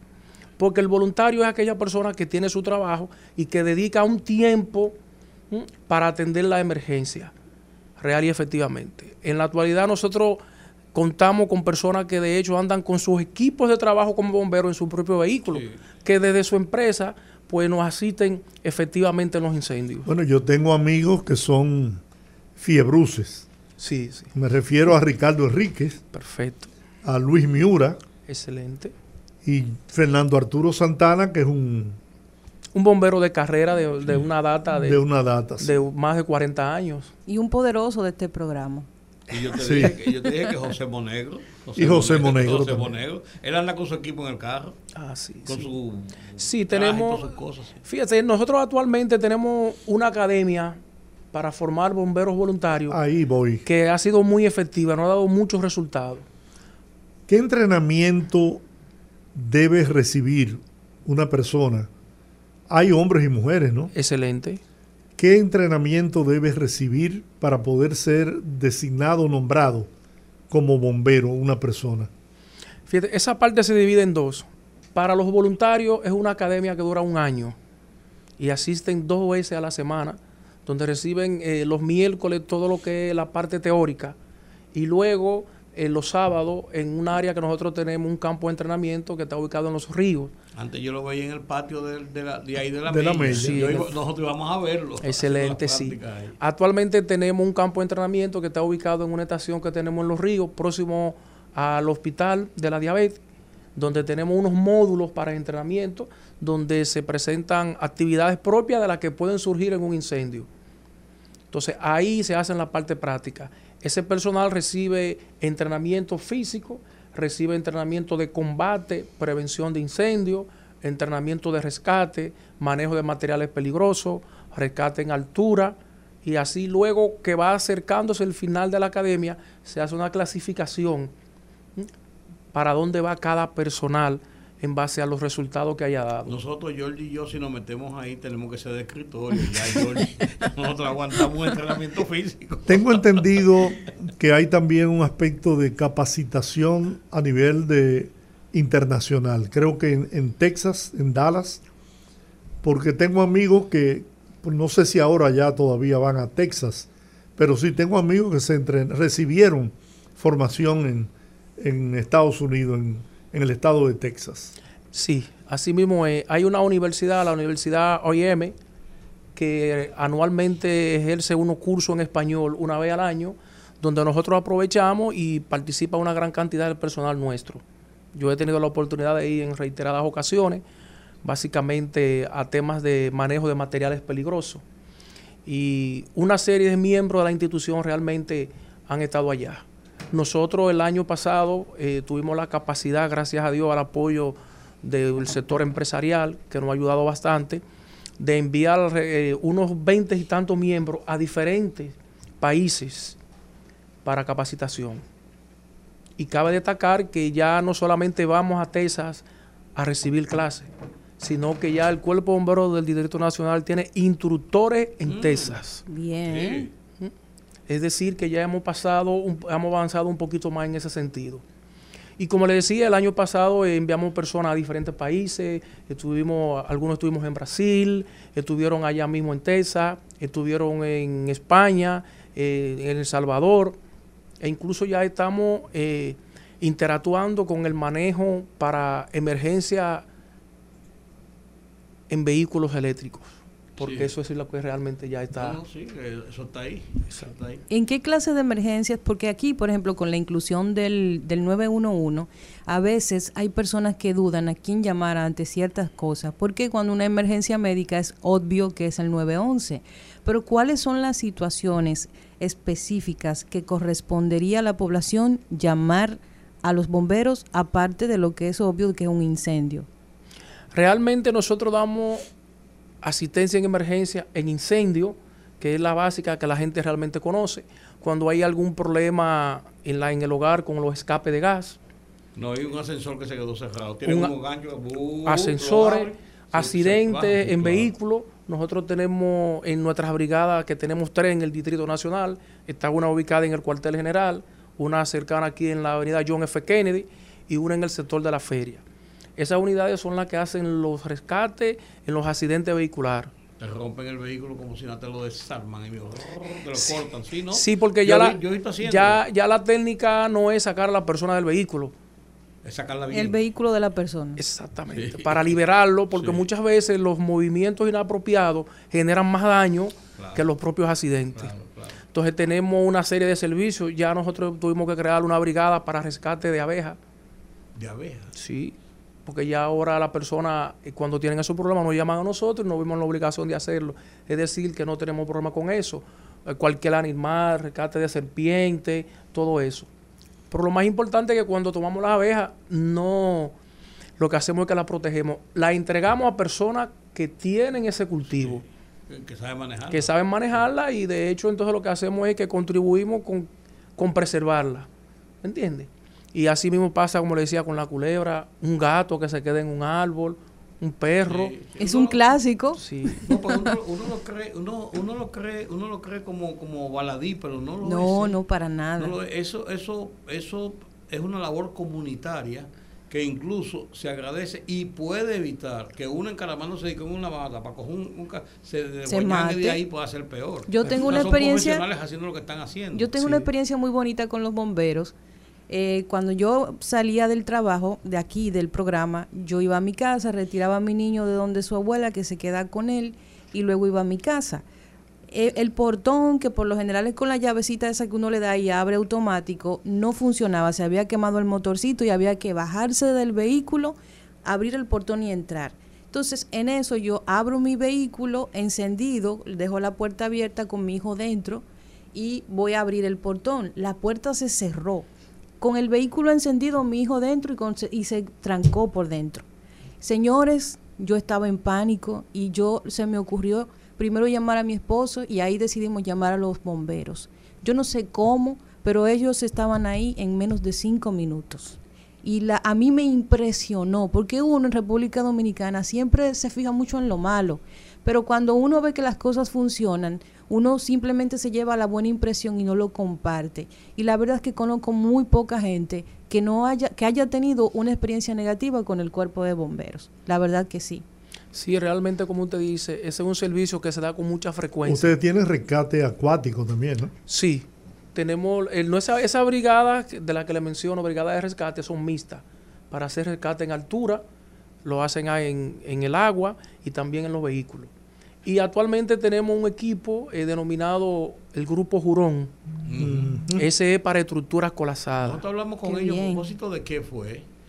Del, lo del colapso de, de- la de La Vega, Vega, de sí, la del de edificio de la Ese- Vega. Ese Jurón. equipo trabajó, estuvo en La Vega.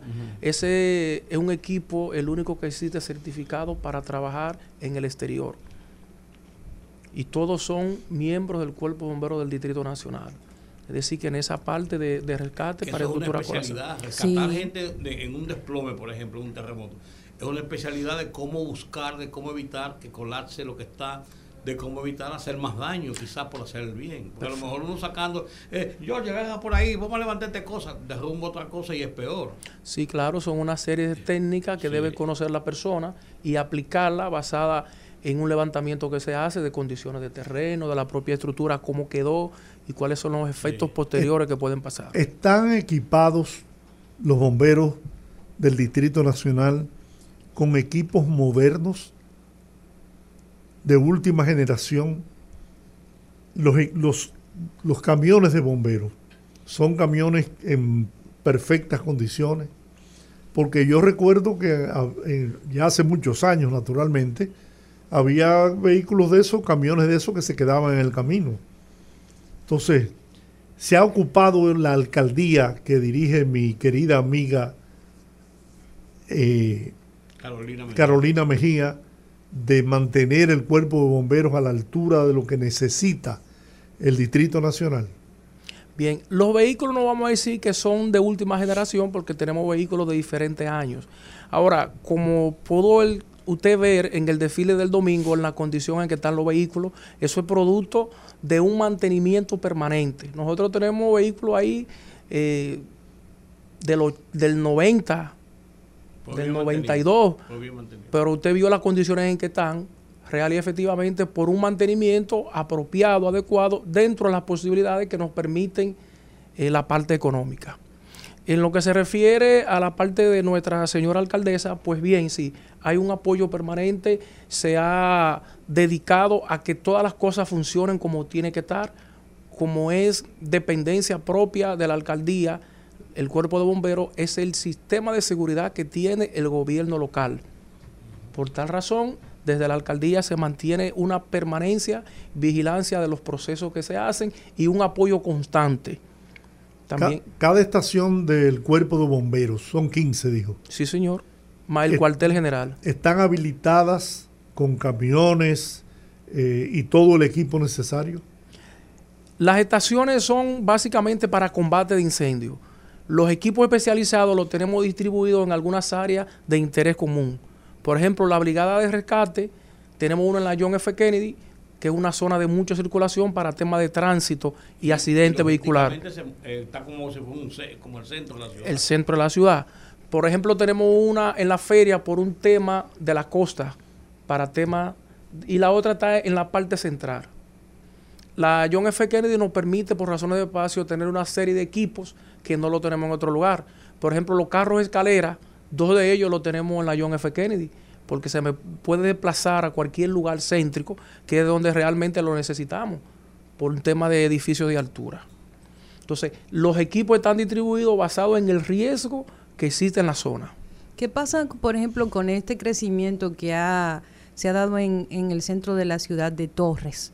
Por ejemplo, en torres que son altísimas, que quizás no contamos con, con el tema de tener los equipos necesarios para acceder a esas zonas. ¿Se cuentan con protocolos para accionar en situaciones como esa, en torres que tienen, qué sé yo, 15 pisos, en donde... Helicóptero con ellos. Ahí voy. ¿Tenemos Sí. nosotros la capacidad de actuar ante una eventualidad en una torre, por ejemplo? El departamento técnico, que es precisamente el que yo dirijo, tiene una área que es de inspección de espacios públicos. Actualmente nosotros realizamos entre 25 y 30 inspecciones por mes con el objetivo de verificar en qué condiciones están y si tienen los equipos necesarios. Y luego emitimos una certificación donde dice que usted cumple. Eso actualmente se está haciendo eh, muy efectivo porque muchas personas incluso al momento de adquirir un apartamento están preguntando si ya los bomberos le visitaron. Entonces, ¿qué hacemos en ese lugar? Que inspeccionamos y los equipos que no tienen, entonces damos lo que nosotros llamamos unas recomendaciones. Luego esas personas habilitan todo, en una segunda visita verificamos y ahí se emite el documento. ¿Qué nos ha permitido eso a nosotros? Primero, conocer qué usted tiene en la edificación o en la empresa. Y segundo, enseñar a las personas cuál es la razón por la cual usted debe tener esos equipos disponibles. ¿Qué le garantiza a usted ante un evento que con eso usted pueda resolver? Si en una empresa nosotros tenemos un conato de incendio y la persona que está ahí tiene la capacidad de utilizar un extintor que hay, pues está evitando muchas cosas. Está cuidando su propio trabajo, la empresa puede seguir marchando y cuando nosotros llegamos no es que no han resuelto el problema nosotros, sino que nos sentimos contentos porque real efectivamente no pasó de ahí, todo se pudo resolver. Pueden atenuar el problema incluso. Y nos ha dado bastante resultado eso, porque incluso muchas personas de las que pertenecen a la academia de nosotros, que han hecho la academia, llegan a esas empresas o son empleados de esas empresas y cuando hay cualquier eventualidad forman parte ya del equipo nuestro para extinguir el incendio. Pero con respecto a, a esas torres, pues estamos trabajando en eso y ha sido de mucha recesión de parte tanto de los constructores como de las personas que las administran. Pero esa- esas medidas se están tomando porque yo supongo, ¿no?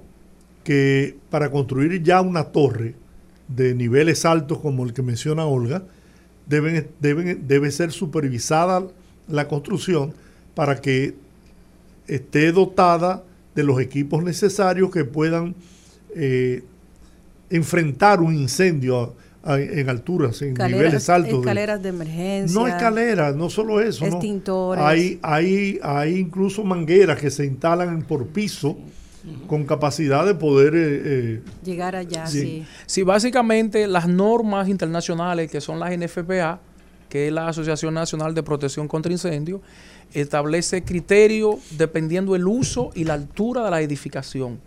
O sea, los criterios para una edificación de vivienda no es igual que si fuera para el área de salud o para la atención de personas con ciertas discapacidades.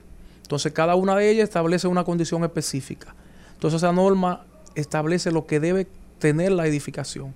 Y como bien usted dice, si hay cosas básicas que deben tenerla. Por ejemplo, extintores manuales, los gabinetes de manguera, que en alguna ocasión lo que se hace es que los bomberos suministran el agua desde una conexión exterior y se pueden utilizar la manguera de ellos.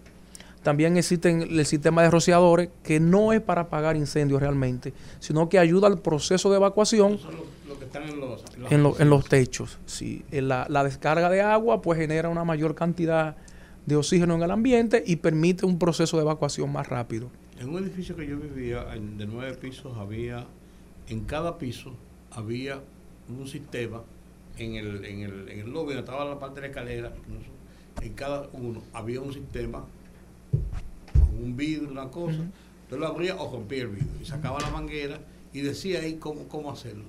Y yo recuerdo que en una ocasión los bomberos fueron a dar un instructivo de cómo usarlo. Entonces después me dijeron que eso que iba cada año, yo nada más lo, vi una vez que yo recuerdo. Y encontraron precisamente y abrieron las mangueras y le dijeron cómo usarlo. Había una manguera que estaba dañada, que se había, parece que por el, no se usó nunca, pa- parece que se corroyó y estaba dañada, pero si no la arreglan y no la reparan, ellos mismos mandaron una gente para ayudarlo a, más había que cortar un sitio, poner otra cosa, sé yo. Si no hacen eso, entonces hubiese sido menos eficaz. Y había otra que una llave no abría, no había forma de que nadie la abriera. Es más, con una con una eh, llave de esa cosa, eh, no pudieron abrirla y hubo que cambiarlo por completo. O sea, y yo te estoy hablando de eso de hace, ¿qué? 30 años. 30 años. Y, y eso funcionaba. O sea que yo, yo entiendo que eso, esos no son requisitos básicos en los, en los edificios que se están haciendo en los últimos años aquí en, en- en la capital, por ejemplo. Sí, Eh, existe un reglamento, el R032, que maneja el Ministerio de Obras Públicas, que eh, precisamente eh, para la prevención de incendios en edificaciones, donde se establece que todo edificio debe tener ese sistema que usted acaba de mencionar. Como Esos son ga- gabinetes de manguera, nosotros llamamos Sí, como, un- como un requisito. como un requisito previo. ¿Qué es lo que se hace? Existe un depósito de agua, que básicamente en nuestro país son cisternas, una bomba independiente, que no es la de uso común, que cuando se prende esa bomba se carga todo el sistema y se puede trabajar con las mangueras que están ahí. ¿Qué ocurre? Eso que usted acaba de mencionar, eso es por falta de mantenimiento, porque como es una válvula realmente, si no se abre llega un momento que la, la misma agua va a provocar un cierre o un sellado en la válvula. Es Pero decir, los bomberos le dan asistencia porque después yo supe que ellos iban todos los años, había un registro ahí de que fueron y chequearon y estaba todo bien o encontraron esto o aquello. esas lo que nosotros llamamos son las inspecciones. En el tema, Rigurosamente se hacen esas inspecciones para que se mantengan efectivos esos equipos. Porque los equipos contra incendios eh, no basta con que estén ahí, sino que funcionen en el momento que se vayan a Claro, eso necesitar. no el tema relacionado a los restaurantes, discotecas, bares, centros de actividad social de, de fiesta. ¿no? Salidas de emergencia, todo ese tipo de cosas. Muchos edificios aquí, torres, que no tienen escalera de emergencia. ¿Cuál es el papel de los bomberos? Si ustedes no emiten una certificación de que está apto para ser utilizado como restaurante, discoteca, eh, cualquier eh, tipo de negocio, ¿eso se cumple? ¿Se cumple eso? Los dueños de bares, restaurantes, discotecas, cumplen con los requisitos que establece el cuerpo de bomberos para la seguridad de los que visitan esos lugares. No es menos cierto que no estamos en un 100% en esa parte, pero hemos avanzado bastante. Una gran cantidad de negocios hoy en día, pues real y efectivamente están aceptando las propuestas que hace el Cuerpo de Bomberos del Distrito Nacional, que es adecuar su establecimiento en base a los sistemas de seguridad. De hecho, hay algunos negocios que necesitan ciertos permisos para extensión de horario. Si no cumplen con esa parte, no se le concede. No lo hacen los bomberos la concesión del- del- de los horarios, pero del organismo que va a ceder el horario requiere que los bomberos aprueben de que realmente reúnen esas condiciones. En los Estados Unidos, por ejemplo, yo he visto mucho que los bomberos son intransigentes, intransigentes con las capacidades de un local. Si ese local está diseñado para 200 personas, no entra 201, ¿eh? porque no le permiten la entrada. Eso se regula aquí en República Dominicana. Actualmente no tenemos una ley que nos sustente o que nos faculte para regular esa parte. Ok. Pero los Estados Unidos sí se Pero sí, tenemos experiencia incluso de colegas a nivel internacional que han parado espectáculos, Sí, ya no más. sí, sí, Sí, sí. es cierto. Hay una pregunta de nuestro oyente desde Puerto Rico que, di- que nos pregunta si eh, ustedes tienen el poder de sancionar la falta de, cumplimientos sobre esas eh, normativas. ¿Ustedes pueden sancionar o en ese caso pasan ese informe a otra dependencia que puede sancionar? Sí, así es. Nosotros no tenemos, la, la legislación no nos permite hacer una sanción propia directamente nosotros de ningún establecimiento. Debemos transferir eso a los organismos correspondientes para que sea desde ahí que se tomen las medidas Pero por pertinentes. prevención, por ejemplo, si ustedes pueden cerrar un local en lo, lo que se averigua si hay una, una emergencia. Porque Sí. si comienza la burocracia, a Sí, veces puede ser sí, que puede- sí, cuando, hay un, ri- cuando hay un riesgo eminente podemos, puede tomar podemos tomar medidas con presencia nuestra ahí hasta que lleguen las autoridades competentes. Pero no un dictamen a través de una resolución o nada de, de cerrarlo, no. Esa parte. Hay mujeres bombe perdón, hay Sí. bomberos mujeres. Sí. Afirmativo. bomberas. Bomberas. ¿Cuántos? ¿Cuántas? Fíjese, hay una brigada femenina. Oh. eh, de hecho, en el desfile que realizamos el domingo, había un vehículo específicamente donde iba, todo el personal que iba era femenino. Sí, tenemos una brigada que dirige la coronel Elsa Miura, Pero bien. una persona de más de 30 años a la institución y que siempre está activa con la formación de, de ese personal. Y en todas las áreas tenemos, o sea, combate en incendios, tenemos mujeres en la brigada de rescate, tenemos un cuerpo médico que son bomberos específicamente. No son burócratas de oficina, ¿no? No, no, no. ¿Cómo va a Se ser? Son, mujeres que trabajan en el campo. Sí, se emburuja con los fuegos y Sí. con cualquier situación. Además, nosotras cocinamos, don Rudy. Entonces, ¿Usted no ha visto una mujer enfrentada con un- una sartén prendida? ¿verdad? Yo Ten- no- tenemos no- experiencia yo no en el área. de ninguna forma. bien. Mire, en Estados Unidos, y yo eh, pasé por una experiencia, en una discoteca en la ciudad de Boston, discoteca Narciso, con una capacidad de 3.000 personas. Yo eh, llevé en esa época a Fausto Rey con su orquesta, tenía pegado el tema El pájaro herido, y la discoteca se reventó.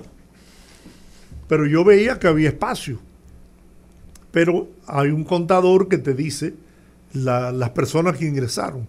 Y yo voy y le digo al, al gerente del sitio, óyeme, pero ahí, ahí fuera está tanta gente como la que hay dentro, pero aquí hay espacio. Me dijo, mira, si tú quieres que me cierren el sitio, entonces yo con una persona que yo me atreva a, a permitir su entrada por encima de las que hay aquí, yo estoy eh, sujeto a que el cuerpo de bomberos que están allá afuera me cierren el sitio. Wow.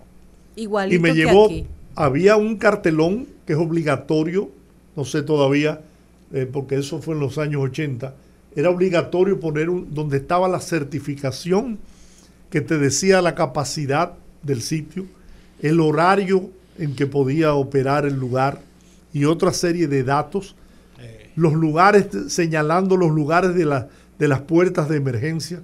Ahí no se juega, ¿eh? ahí no se juega. Y yo aspiro a que algún día aquí en la República Dominicana se pueda llegar a esos niveles, en donde el cuerpo de bomberos, que es el especialista en eso, pueda tener au- autoridad absoluta para hacer cumplir esas disposiciones que lo que hacen es salvaguardar vidas. Ojalá que eso llegue y pronto, porque aquí hay muchos lugares. Yo le digo algo, yo no voy a, a lugares donde yo no esté seguro que hay puertas de emergencia o escaleras de emergencia. No voy. Como estoy casi optando por no ir a los restaurantes donde no hay parqueo. No hay ningún restaurante. casi. Bueno, Bueno, pues. Déjame preguntar una- una Ah, sola claro, cosa. claro, claro. Los niveles de, de- de- de cantidad de incendios que se producen en la República Dominicana, en la capital, por ejemplo, eh, Santiago, usted que está en la capital, y en la capital, son muchos, son pocos, son regulares, porque yo percibo que no hay muchos incendios en, en- la capital. Digo, yo percibo, no, no sé si estoy equivocado o no, o, o incendios importantes que, que, se, que se informen, qué sé yo.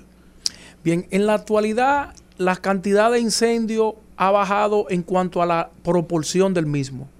Explico. Con las condiciones que hemos establecido, los entrenamientos que se dan en las empresas, que actualmente eh, se están requiriendo bastante, hemos evitado que cualquier conato de incendio se propague. Por eso no se ven permanentemente en la prensa esos grandes incendios. O sea, ocurre un incendio permanente. Por ejemplo, el Distrito Nacional maneja entre 18 y a 22 emergencias por día, Wow. pero básicamente son pequeños. Las estadísticas que nosotros las colgamos en la página nuestra, usted, por ejemplo, ve que durante el mes hubieron 460 incendios y usted va a ver que parcial fueron 450 y 10 se quemarían total las viviendas. Pero eso es producto del trabajo que se ha hecho básicamente en la calle, orientando a las personas y las personas tomando conciencia de que real y efectivamente eso una gran parte le corresponde a la persona, la parte de la prevención. Sí, porque la, la persona que está ahí es la primera. Es el accionante Claro. de todos los eventos. Claro, claro. Bueno, yo he aprendido un mundo hoy, de verdad que me encantó esta a entrevista. No, mire, lo estoy bombera, pensando. Me gusta, bombera. yo siempre he sentido, y lo creo así, creo que mucha gente lo siente así, yo creo que los bomberos son héroes. Y sobre todo por el amor y el cariño, la disciplina con que hacen su trabajo. Yo los felicito. Yo espero que los gobiernos de ahora en adelante, incluso el presidente Luis Abinader y todas las autoridades, el ayuntamiento, le den más apoyo a los bomberos, porque son una de esas instituciones que yo siento que el pueblo dominicano le tiene mucho cariño, porque han sido congruentes y permanentes en el tiempo. Y la labor que realizan es muy bonita, sobre todo toda esa gente que son voluntarios, que trabajan simplemente por vocación. Y yo creo que, que son una gran institución, de verdad que bomberos sí. No son conflictivos. No, no, siempre hacen su quiero, trabajo. quiero que sepas que una de las series que más au- teleaudiencia tiene en, en Universal Sí. es Chicago Fire. Chicago Fire. Y es precisamente porque ahí tú puedes valorar y apreciar la calidad, como tú dices, de héroe de los bomberos. No es fácil, señores. y la los bomberos sí. nuestros son más que héroes, porque no trabajan con todas las facilidades con que trabajan en los bomberos, por ejemplo, en los Estados Unidos. Sin embargo, arriesgan su vida en busca de salvar la vida de los demás. Así es. Y hay un sector muy importante que ha sido de apoyo para nosotros, que es que el Cuerpo de Bomberos del Distrito Nacional cuenta con una brigada empresarial que nos da soporte económico. Una brigada que está compuesta por una cantidad de empresarios muy conocidos que básicamente nos soporta en términos de equipamiento. Eso es importante porque ustedes están protegiendo la propiedad Claro, de es, ellos. es que, es que mira, aquí lo que son los hoteles, los restaurantes, las empresas, Las tiendas. las industrias, las tiendas, Las plazas. deberían hacer un aporte fijo a los cuerpos de bomberos, no del distrito, no del país. Cada quien en su provincia, ¿no? Sí. Pero los de la capital, los del distrito, a los bomberos del distrito. Pues son sus intereses que están protegidos. Son los intereses de ellos que se protegen. Nosotros por Eso es como tener un seguro. Es mejor tenerlo y no usarlo que no que no Que- Que necesitarlo y no tenerlo. Por muchos años nosotros lo que son los equipos de protección personal, estuvimos utilizando equipos que venían eh, donados, ya equipos usados de algunos países. Y a través de esta brigada nosotros hemos logrado ir equipando con equipos nuevos. Eh, por primera vez nosotros tuvimos equipos comprados en fábrica, equipos de protección personal, que incluso vienen con el nombre que vienen destinados para el Cuerpo Bombero del Distrito Nacional. Todo eso con el apoyo de esa brigada empresarial que se encarga directamente de adquirirlo. La institución le solicita, por ejemplo, yo estoy ahora faltante de manguera y ellos se encargan de hacer eso a través de un fondo, un fideicomiso que manejan ellos mismos, no un dinero que maneja la institución. Para que no haya Bien, dudas, por la empresa acaso. privada. Y, Sí. bueno. vamos a agradecerle de verdad muchísimas gracias al coronel Genaro de Jesús Rodríguez, director del Departamento Técnico del Cuerpo de Bomberos del Distrito Nacional. La verdad es que es un placer tenerlo aquí en nuestra casa. El placer es nuestro y siempre estamos a la orden. Esperemos que no sean para emergencia, pero cualquier información estamos ahí. Muy bien. gracias. Muy amable. Bueno, vamos a la pausa, rezamos para hablar con la gente unos minutos. El rumbo de la tarde, el rumbo de la tarde, el rumbo de la tarde. Bueno, estamos de regreso en el rumbo de la tarde. El pueblo va a hablar, pero primero va a hablar nuestro amigo y hermano Julián Roa. Y él es parte del pueblo. Claro. Él es de, él es de una élite. Eh, Eso te iba a decir, Sí. ajá, una élite. Buenas tardes, Julián. Buenas tardes, Georgie Rodríguez, Rudy González, eh, Olga a Almanza. Olga, a Olga, la querida Olga, que está atenta. Bueno, la única atenta conmigo, que me llama. Hace años que dejando de llamarme de ahí. Yo dije, Ay, bueno, ay, ay, ay. sal- Saludar a ver si me han cancelado y no me he dado cuenta y cosas así. Y no me ha llegado la carta, qué sé yo, no sé. Tam- Estamos ¿Cómo va calientes. todo? Bien, Julián. Mucho gusto de oírte. Igual, el placer es mío. Esperando que todo esté bien, que la salud esté bien. Amén, así es. Todo está bien hasta ahora. Hasta tú estás Abrazo para todos. Gracias, Gracias, Julián. Gracias, Julián. Un abrazo. Bueno, Bueno. señores, ahora es tiempo de ustedes. 809-682-9850. Repito, 809-682-9850. Las internacionales sin cargos en el 1-833-380-0062. Aquí está la Nuestras primera. líneas disponibles. Buenas tardes, rumbo de la tarde. Saludos, Saludos poderosos. Eh, joven. Olga Almanza. Rudy, Cuéntamelo. superpoderoso. Gracias, gracias. Y a Colombo también. Fijaos bien, yo soy una persona ya de edad. Yo y Jordi tenemos, Jordi me lleva cuatro meses. Hay gente que a veces me confunden. Tú eres hermano de fulano. Digo, no, no, no, yo no lo conozco. Lionel hizo, tuvo una comparecencia donde la gente ni le hizo caso. Y cuando yo tengo una, una televisión potente, tú ves, cuando yo le daba un stop y paraba la imagen, la verdad que la gente se parece. Porque el parecido de Lionel es con este señor que dice en La Pasa, Rafael Calderón, que fue senador por Asua. Ajá. Y si ustedes ven las redes, las críticas que tuvo Lionel, oye, nadie hizo caso a eso. Eso pasó como desapercibido.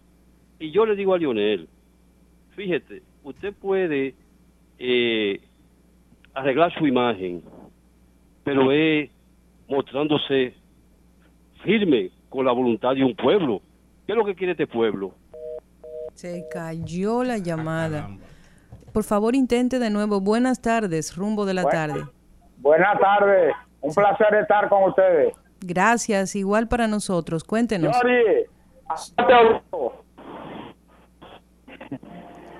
Pero- dígame que no le escucho bien. aló, Sí, Leo, dígame. habla Teodoro, Rude, Ah, Teodoro, ¿cómo está usted, caray? ¿Cuánto tiempo? George, y Juan TH ya no está ahí, No, Juan ya no está en el programa. Pero está esa joven ahí también acompañándolo a ustedes. Claro que sí. Una hacía- poderosa. Hacía tiempo que no, no, no llamaba porque perdí. Ahora que estoy anotando el teléfono. Lo habíamos, lo habíamos, Lo extra- había borrado. lo habíamos extrañado. Ahora sí. Usted lo había abandonado, don Teófilo. No, Teodoro. Teodoro, Teodoro. Teodoro. Eh, El, sa- el, sa- el, el viernes de Bellonera eh, voy a pedir una bachata. La que usted quiera. ¿Está bien? Un abrazo. Ya de aquí para adelante voy a estar con ustedes. Cómo no, Bien muchas gracias. Dios me lo proteja. Eh, Quería felicitarte el día de tu cumpleaños, pero lo hago tardío, pero... A Rudy. Le deseo- a, a Rudy, sí. Le deseo lo mejor de todo en este mundo. Amén. Muchas que así sea. Muchas gracias. Buenas, rumbo de la tarde. Se cayó la llamadita. Señores, tenemos las líneas disponibles. Marca el 809-682-9850. 809-682-9850 y la internacional 1833-380-0062. Buenas tardes. Buenas tardes, gran equipo. ¿Cómo están? Bien, y ahora mejor. Cuéntenos. Gracias. Yo tengo dos inquietudes. La primera es, el sábado yo eché un combustible en una bomba de, de gasolina que hay en la avenida ecológica de la marca Sigma el sábado. ¿Qué pasa? Yo eché 900 pesos de gasolina. Mi vehículo tenía tres rayas y los 900 que me echaron no se marcó por ningún lado. Hice una reclamación y no me hicieron nada. ¿Usted, usted fue a Proconsumidor o a otra institución? No, yo no fui a ningún lado porque yo tenía una emergencia y tenía que resolver. Pero yo le hago la salvedad. Está en la avenida ecológica, entre la Charles y la avenida Épica del hipódromo. La única bomba Sigma que hay. que- Oh. Y la otra es ayer. Le, ya- le hago un llamado al síndico de Santo Domingo Este, a Manuel Jiménez. Este parque de vivienda es un puro desorden. Un puro desorden por todos los lados. Ayer había un carro parqueado en la misma glorieta del parque, subiéndose por las rampas para personas minusválidas. Y el área de juego de los niños está totalmente destruido. Después de Juan de los Santos, los síndicos que han pasado ahí no han servido ninguno. Ni el Cañero, ni Domingo Batista, y este es peor. Gusto que vayan a ese parque de vivienda porque hay el desorden que hay en ese parque. El desorden total. Es mejor que esta Oye, hay cuatro paradas de motoconchos encima del parque y no hay un policía ni municipal ni nacional en ese parque. Mi madre. Ya ustedes saben. En la Gracias. glo- un vehículo en la glorieta. Solamente aquí en RD se ven ese tipo de cosas. Señores, 809-682-9850 y la línea internacional 1833-380-0062. Llame ahora o calle para siempre. Bueno, eh, en lo que nos contactamos, estaba viendo aquí una, una información. La Sociedad Interamericana de Prensa está advirtiendo que están tratando de establecer nueva vez la colegiación y las licencias obligatorias para poder ejercer el periodismo. Señores, eso viola el derecho a la expresión y a la información, a la prensa. Es una buena conversación por el tema de la, le- la nueva ley que se está estudiando justamente ahora. Saludos. Saludos, mi querida amiga. ¿Cómo están los que más saben de eso, de comunicación de la tarde? Yo no sé ellos, pero yo estoy bien. Ay, qué bueno, qué bueno. Oye, Mire, oye, oye, es el señor Fran de aquí, de Santo Domingo Norte. Sí. Fran, Para bienvenido. tratarle el caso de la señora de Cotuí. Ah, ¿Cómo nosotros, nosotros ya estamos en comunicación con la señora de Cotuí. Y incluso estamos en comunicación con la fundación del hijo de, del Doctor doctor, Cruz. Jiminián, que estamos solamente, a- por cierto, y bueno mencionarlo, a ley de que una persona del transporte, un empresario del transporte, nos ayude para ir a buscarla y traerla, porque ella tiene que ir y venir con dos niños. Además tiene otra niña que no tiene ninguna condición, que no puede dejar sola y tiene que movilizarse con, con todos. Entonces, gracias a Dios estamos avanzando en ese sentido. Que Dios y el cielo lo acompañe y lo bendiga siempre a ustedes y al señor Cruz Jimenián por sus hechos.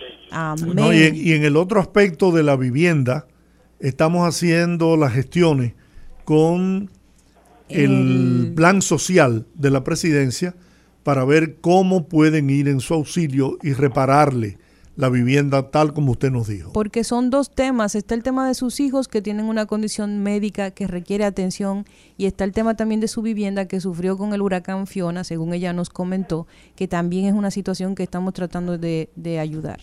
Que Dios le acompañe. Gracias. Amén. Y a usted también. Buenas, rumbo de la tarde. Bueno, gracias, buenas tardes. Buenas tardes. Fíjate que te estaba pensando llamar, pero pero eh, no sabía cómo conectar el tema que me motivaba y era el siguiente. O sea, eh, oyendo esta tarde otra otra emisora en el, en el momento que ustedes no estaban al aire, estaban hablando de la de que de, de, de algunas series de medidas que iba a tomar Entran Sí. que, bueno, incluso en el periódico salió que iban a cobrar 18 mil pesos por, por hacer una revisión de los carros, que una serie de, de cosas que uno, todo el mundo se escandalizó y resulta que eso no era así, que todo fue inventado, que ni siquiera leyeron las páginas, las 30 páginas de, del proyecto, le cambiaron la fecha, hicieron todo. Entonces, hablando ustedes precisamente de la calidad del periodismo, la verdad es que hace falta muchos periodistas como ustedes, porque por lo menos ustedes dicen la verdad sin maquillaje. Yo quiero hacerle una salvedad. Mi, mi intención era precisamente tocar el tema de la inspección vehicular, que es como se le llama, que es un proyecto entre, entre Intran y Alianza Público-Privada. Mañana le vamos a dar más detalles porque no nos queda mucho tiempo, pero realmente la inspección vehicular sí se va a hacer, se tiene pensado hacer, pero los detalles que han rodado, las versiones que han rodado, hay mucha confusión, mucha confusión respecto de eso. Y mañana le prometemos a la oyente que nos acaba de llamar que vamos a explicarle todo para que la gente no esté desinformada, porque hubo una confusión con una persona que no estaba quizás capacitada o bien informada para hablar sobre el tema y de ahí han surgido muchas confusiones, pero mañana le prometemos que vamos a abordar ese tema con detalle para informarlos bien. Nos despedimos por hoy, terminamos. Gracias por apoyarnos, como siempre. Bendición de Dios para cada hogar dominicano. A las 5 de la tarde mañana aquí estarán los poderosos. Rumba 98.5, una emisora RCC Media.